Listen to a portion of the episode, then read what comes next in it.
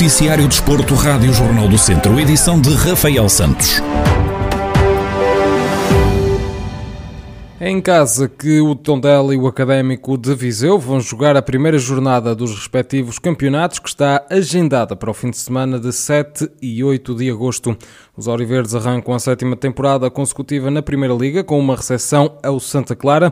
Três jornadas depois, à quarta ronda do campeonato, a equipa Beirã tem o primeiro jogo contra um dos três grandes. O Tondela tem deslocação ao Estádio da Luz para medir forças com o Benfica. Na nona jornada, o conjunto treinado por Paco Ayestaran recebe o Porto, sendo que o duelo frente ao atual campeão nacional, o Sporting, está agendado para a 12ª jornada, com os beirões a deslocarem-se ao Estádio de Alvalade.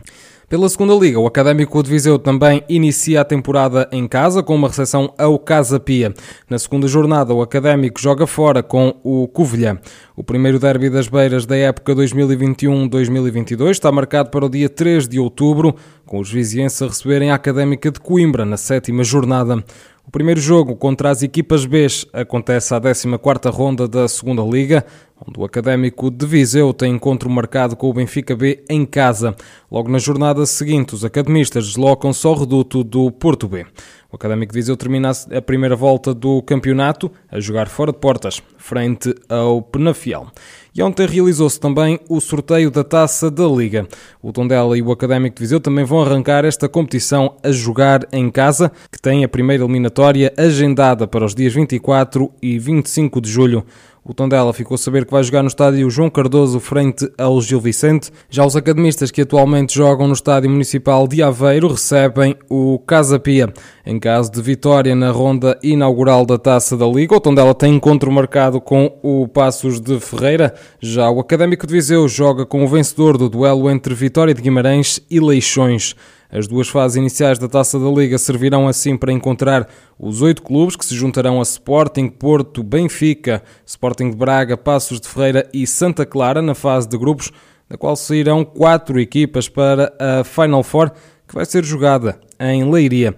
A 15ª edição da prova retomará os moldes habituais, depois de ter sido adaptada na época passada devido à pandemia da Covid-19 e reduzida aos seis primeiros classificados da Primeira Liga em 2018-2019 e aos dois mais bem colocados da Segunda Liga. E o Tondela realizou o primeiro treino aberto à comunicação social, onde estiveram presentes apenas 11 jogadores, uma vez que João Murilho ainda está de férias, depois de ter estado ao serviço da Seleção Nacional de Futebol da Venezuela e ainda há seis atletas em casa devido à Covid-19. Tiago Almeida e Nofel Kassef estão infectados. Bebeto e Pedro Augusto estão de quarentena e João Sousa e Sule em isolamento profilático. Naquelas que foram as primeiras declarações no arranque da temporada aos jornalistas, o técnico Paco Estaran conta porque renovou com o Clube Beirão. Eu desde um princípio gostava Desde o princípio gostei do projeto, mas é claro, sabemos que não é um projeto fácil, sabemos das dificuldades que temos. Precisava de tempo para pensar se seremos capazes de voltar a fazer o que fizemos na temporada passada e todos acreditamos que vai ser possível. Acreditamos de que vai ser possível.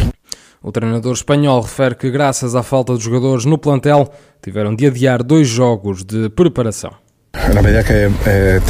A verdade é que quando tivermos mais jogadores será mais fácil. Agora mesmo só temos um central para trabalhar, não temos laterais, então não podemos trabalhar a nível defensivo. É uma dificuldade. Tivemos de cancelar os dois primeiros jogos de preparação, mas é a situação que vivemos. Cada dia temos de dar solução à situação que vivemos antes que cheguem mais jogadores e neste momento é a situação que temos. E nestes momentos é a que temos. Também o presidente da SAD, o Clube Beirão, comentou as lacunas no plantel. David Belenguer fala em falta de sorte. A verdade é que hemos tenido também mala sorte com a verdade é que temos tido pouca sorte com a chegada de alguns futebolistas positivos. Nós temos seis, sete futebolistas em casa em confinamento e dois casos de Covid-19. E a situação de treino não é o ideal. Começar com tão poucos jogadores eh, não é o ideal. Mas adaptamos ao que vem e fazemos o melhor possível.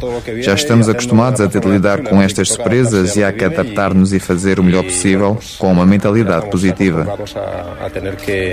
que lidiar con estas eh, sorpresas y hay que hacerlo, adaptarse de la mejor manera posible y con mentalidad positiva.